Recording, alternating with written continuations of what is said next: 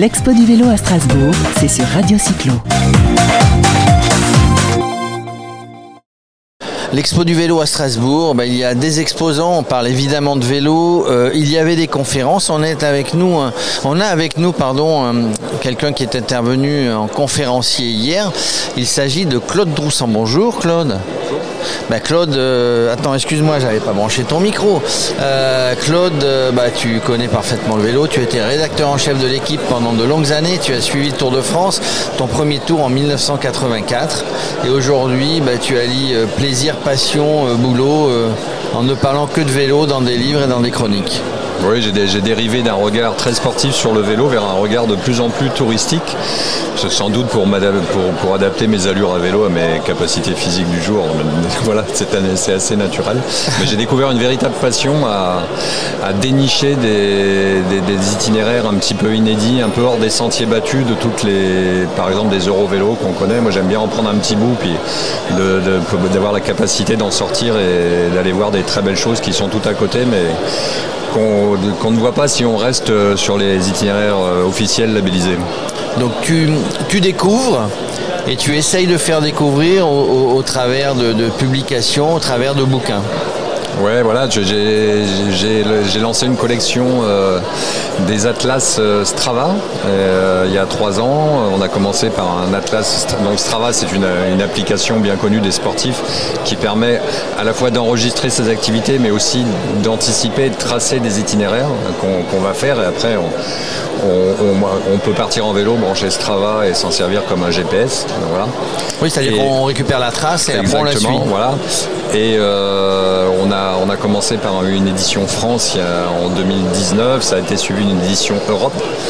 Et euh, on vient, je viens de sortir aux États-Unis une édition Amérique du Nord, euh, coécrite avec un, un vieil ami un- un- qui, a, qui a eu lui le talent pour gagner trois Tours de France, Greg Lemon. dont 1989. Tout le monde s'en souvient, on en parlait l'autre jour. Ben ouais, les 8 secondes. Euh, Et vous savez, Greg, Greg a relancé sa marque de vélo et il a sorti un vélo magnifique de, de- de course là qu'il a baptisé 8, 8. Par hasard. Euh, c'est- pas le hasard. C'est facile de trouver des nouveaux, euh, des nouveaux trajets, des nouveaux parcours qui, qui- qui vont allier, euh, on va dire, vélo, qui vont allier découverte, peut-être découverte gastronomique, j'en sais rien. Bien sûr, bien sûr, c'est très important, ça. c'est très important. non, parce qu'on sait qu'il y, a un- il y a un guide qui s'appelle, tu le connais forcément, qui s'appelle Vélo et fromage, le petit futé, avec, des, des parcours euh, où on va visiter dans des régions. Je crois qu'il y a 21 parcours. On l'offre chaque année, nous, sur le Tour de France. Euh, des parcours où on va, on va visiter des, des laiteries, des, des- des- des fromagers, etc. Enfin, des beaux parcours. Donc, c'est facile de trouver des nouveaux parcours. Mais disons en France euh, d'une manière particulière, mais en général en Europe, on, ne soupçonne pas la richesse de- des territoires. Moi, là où je m'éclate vraiment, moi j'ai eu la chance de couvrir euh, plus de 20 Tours de France. Puis comme j'étais journaliste spécialisé en cyclisme, c'est pas seulement des Tours de France, c'est aussi des Critériums du Dauphiné, c'est aussi des Paris-Nice, c'est aussi plein de courses comme ça, des, Paris-Roubaix qui, qui vous emmènent dans plein d'endroits de France. Mais je me suis aperçu en commençant à faire des itinéraires cyclistes qui allaient chercher des intérêts patrimoniaux, visuels, gastronomiques. Je me suis aperçu que plein de fois, je suis passé à 5 km, 10 km, 15 km d'un truc absolument extraordinaire. Mais comme j'étais pris dans une course de vélo, dans un itinéraire, on n'y faisait pas attention. Et en fait, euh, c'est- facile d'aller chercher des trésors en France parce que franchement, c'est un pays où il y on a des milliers de trésors. Là, il est en train de nous faire croire que, que à l'arrivée du Tour, entre tous les journalistes et les suiveurs, euh, ils vont pas déguster le bon vin à côté de. Mais non, mais on le ramène au village et tout ça. C'est pas, on, il- il- on, on va pas le chercher. D'ailleurs, tu connais bien le Tour de France. On peut pas sortir de l'itinéraire officiel, que ce soit l'itinéraire de la course, l'itinéraire bis, la dérivation et tout ça. C'est tellement énorme et tellement qu'il a fallu organiser ça comme ça. On a, on a peu de liberté dans le Tour de France, à vrai dire. Les, gens très- pensent qu'on vit très euh, un- encadré, évidemment. un moment euh, de, de liberté absolument. C'est faux. Et, et- et du coup, euh, tu as fait une conférence hier. Il y, a des, il y a des conférences, il y a toutes les demi-heures. Ça se. Tu leur as parlé de quoi? De, de- de tourisme à vélo? Ouais, de tourisme à vélo, en fait, j'ai renversé. Moi, c'était une, une présentation assez courte de, ce que je faisais. Puis j'aurais surtout, j'ai posé des questions aux gens. Quel touriste à vélo êtes-vous? Où est-ce que vous avez envie d'aller? Moi, ça, ça permet de- J'adore ce genre d'échange, et puisque effectivement, l'assistance, c'était des gens qui, étaient déjà partis en voyage en vélo, tout ça, donc ils apportent leurs témoignages, leur C'est un échange, c'est un, partage. Ouais, j'adore ça en fait. Mais c'est tellement facile autour du vélo et voilà. En fait, on a l'impression, enfin moi, moi je fais pas de tourisme à vélo hein, parce que parce que je suis trop vieux. Hein. Non, je plaisante, mais euh, c'est un des meilleurs moyens. Alors c'est un bon moyen de locomotion, le vélo qui remonte, qui remonte, qui remonte. C'est un des plus anciens moyens de locomotion d'ailleurs pour aller à son travail, pour aller euh, pour aller se balader avec les enfants, la famille, pour aller faire du tourisme. Euh, on, voit effectivement, tu l'as dit tout à l'heure, mais je reviens dessus, on voit des tas de choses que peut-être qu'on ne voit pas en voiture, qu'on ne voit pas quand on se balade. C'est une balade différente. On se balade différemment en faisant de la balade à vélo. Bah absolument. Il y, a, deux choses. déjà, on a, on a un autre regard, effectivement, parce qu'on va un peu plus lentement qu'en voiture, on va un peu plus vite et plus loin qu'à pied. Ça, c'est aussi important parce que c'est, euh, on, peut distinguer le, voyage à vélo de la randonnée euh, pédestre, par exemple. Euh, le vélo a l'avantage de transporter plus vite qu'à pied, donc on va, on va, plus loin, on peut faire plus de kilomètres. Puis on a, on a surtout la capacité de s'arrêter un peu où on veut, de prendre des chemins quand on en a marre d'être sur la route. Et puis surtout, ça c'est le constat du vélo, donc par rapport à la voiture. Puis il y a surtout aussi l'accueil du, cycliste. C'est hallucinant. dès qu'on a, moi je me suis jamais fait envoyer balader quand j'ai demandé quelque chose à quelqu'un parce que le, vélo c'est un objet sympathique pour tout le monde de toute manière, qu'on soit pour, contre, euh, très automobiliste, le, cycliste n'est pas toujours sympathique, mais le vélo c'est toujours sympathique. Et quand on arrive à vélo quelque part et qu'on demande, ben, les gens vous les gens échangent. Et c'est vraiment un, un outil de sociabilisation, je dirais, formidable. Et des fois, on t'invite à manger et des fois, on t'invite à dormir. Ça, peut arriver, non, mais pas toi, ça peut arriver, ça peut arriver. on a parlé, sûr, on a parlé des fois avec des gens qui font du cyclisme, du, tourisme à vélo, bah, qui ont été accueillis, qui n'auraient pas été accueillis comme, euh, comme euh, comme s'ils étaient venus en voiture. Tu ah bah non, non, on n'est parfaitement raison. On n'est plus accueillis quand on vient en voiture. ça c'est sûr, on est mal accueillis. on dit euh, suivant. Euh, dis-moi l'actualité, il y a des bouquins à sortir, il y a des. Euh, non, je crois que tu, tu, vas faire une formation de guide. Alors exactement, moi je vais faire une petite pause éditoriale parce que j'ai dû sortir une dizaine de livres ces cinq dernières années, donc je, pose un petit peu la plume. Euh, et, en fait, sur des sollicitations d'amis, de gens autour de moi, de plus, en plus, puis des rencontres que j'ai faites, ça m'a amené à avoir euh, l'envie de devenir euh, guide à vélo, c'est-à-dire d'accompagner les gens sur ces itinéraires que j'ai créés ou sur d'autres, et, puis de leur raconter, de leur raconter la route, de leur raconter pourquoi pas le Tour de France quand on est sur des lieux du Tour de France, de leur raconter la vigne quand on est dans des vignobles. Enfin, j'ai vraiment envie d'avoir cette transmission. Alors, j'ai c'est un peu une vie parce que j'ai été journaliste très longtemps dans le sport, mais c'est une transmission de l'information, une transmission du récit, de la légende du sport. Et, je vais transmettre autre chose là, mais je suis toujours dans la transmission et ça me plaît beaucoup. Pardon, ça passe par une formation. Euh, oui, c'est très très sérieux. C'est extrêmement. Alors c'est pas n'importe quoi. Hein. C'est une certification extrêmement sérieuse et ça correspond à un diplôme, euh, un monitorat en fait, tout à fait officiel, reconnu par Jeunesse et Sport.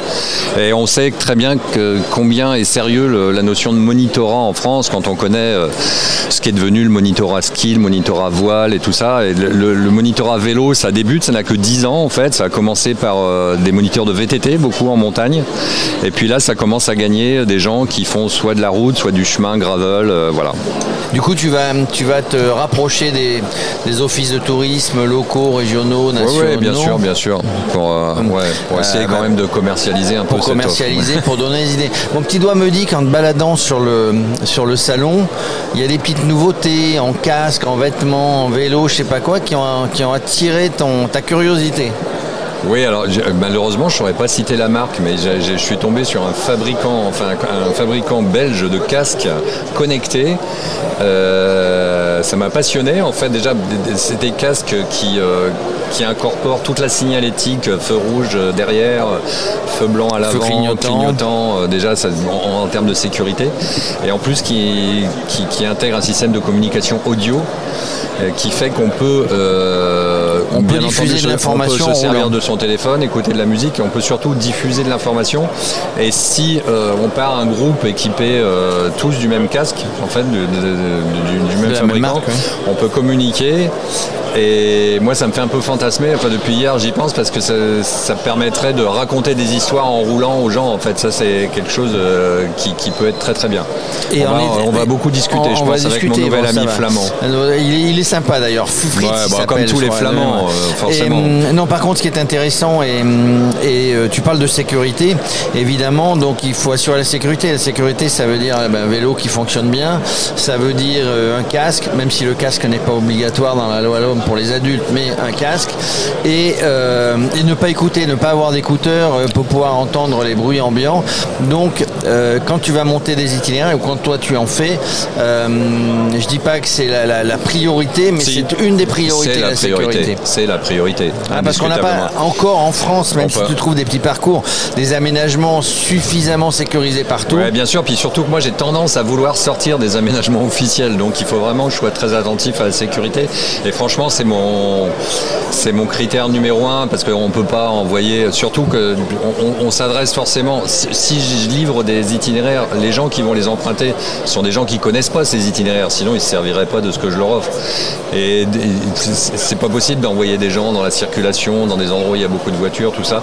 je travaille vraiment euh, beaucoup, beaucoup là-dessus. Je fais beaucoup de recoupements avec tous les outils digitaux qu'on peut avoir euh, de façon à minimiser euh, possible ce, ce, danger. c'est pour ça que je me tourne de plus en plus vers le gravel. Et si le gravel a autant de succès, c'est aussi parce que quand on part à vélo, on a envie aussi de sécurité et d'être un petit peu éloigné de, l'automobile parce que c'est quand même le problème numéro un pour le vélo.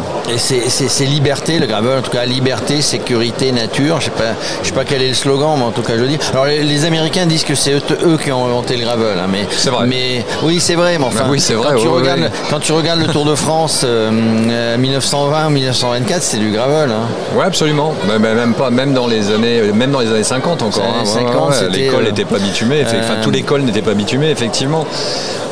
D'ailleurs, sur le Tour de France maintenant, sur, ah le féminin ou homme, il y a parfois des arrivées, il y a des passages. Je me rappelle, il y a deux ans, il y avait un passage sur le plateau des Glières où il y avait une partie, euh, une partie gravel. Cette année, les filles, euh, elles ont eu mm. euh, une ou deux étapes gravel. L'arrivée à Super Planche des belles filles, c'est du gravel. Absolument, oui, oui. Bah ça, enfin, c'est une mode qui a été lancée.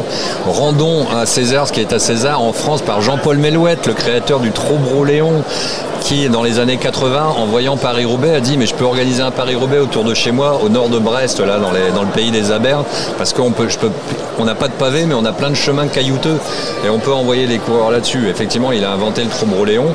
Lui dit que c'est lui qui a inventé le gravel. Non, mais ce sont vraiment les Américains qui ont inventé le gravel. En fait, la pratique d'aller rouler sur des chemins, c'est pas les Américains qui l'ont inventé, je suis d'accord avec toi. les premières courses avaient lieu sur des chemins, les premières courses de vélo, donc ça vient de là. En revanche, c'est eux qui ont inventé le vélo gravel. Ça, c'est autre chose. Et pourquoi?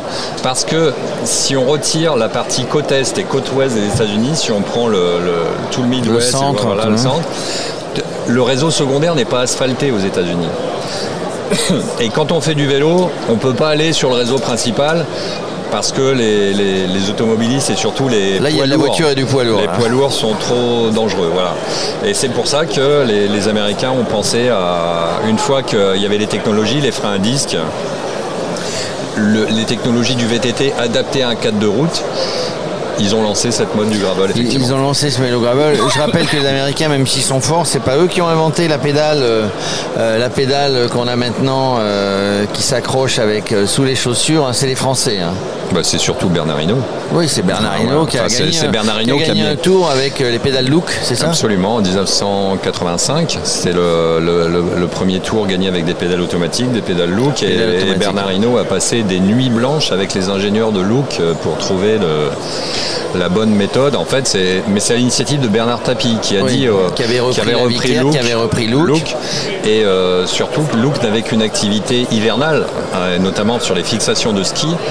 Et Bernard Tapie, avec son bon sens de, de, banlieue, de jeunes banlieusards éveillés, avait dit mais vous allez, bien me faire vous allez bien me faire l'équivalent pour les vélos de ski. Il n'y a pas de raison que les pédales soient pas, qu'on ne puisse pas accrocher. Voilà, c'est, Et Hino derrière, derrière gagne. Et Bernard Hinault qui a un, qui a un un géo trouve tout un peu. C'est un homme extraordinaire qui est assez méconnu de ce côté-là.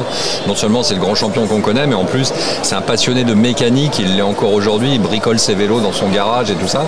Et il, est, il, a, ça a été un des moments les plus exaltants de sa vie de champion de développer cette pédale. Et aujourd'hui, il en parle avec beaucoup de fierté encore 40 ans plus tard. Un petit peu comme les pilotes de F1 qui, qui règlent leur machine et bah qui sont des, exactement. des, vrais, euh, des vrais ingénieurs dans leur tête en tout cas et qui, qui, aident les ingénieurs qui sont sur le. Voilà. Bon, euh, quand même, le tourisme à vélo, ne partez pas sans être préparé parce qu'il faut quand même un minimum. Allez voir des blogs, il y en a partout. Et puis quand euh, dès que les, le vélo tourisme made in Claude Droussan démarre, on en parle sur Radio Cyclo évidemment, mais, mais, mais partout tu en parleras et on essaiera d'en faire la promotion parce que c'est sympa de partir à vélo faire du tourisme. C'est extraordinaire.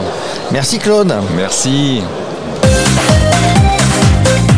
L'Expo du vélo à Strasbourg, c'est sur Radio Cyclo.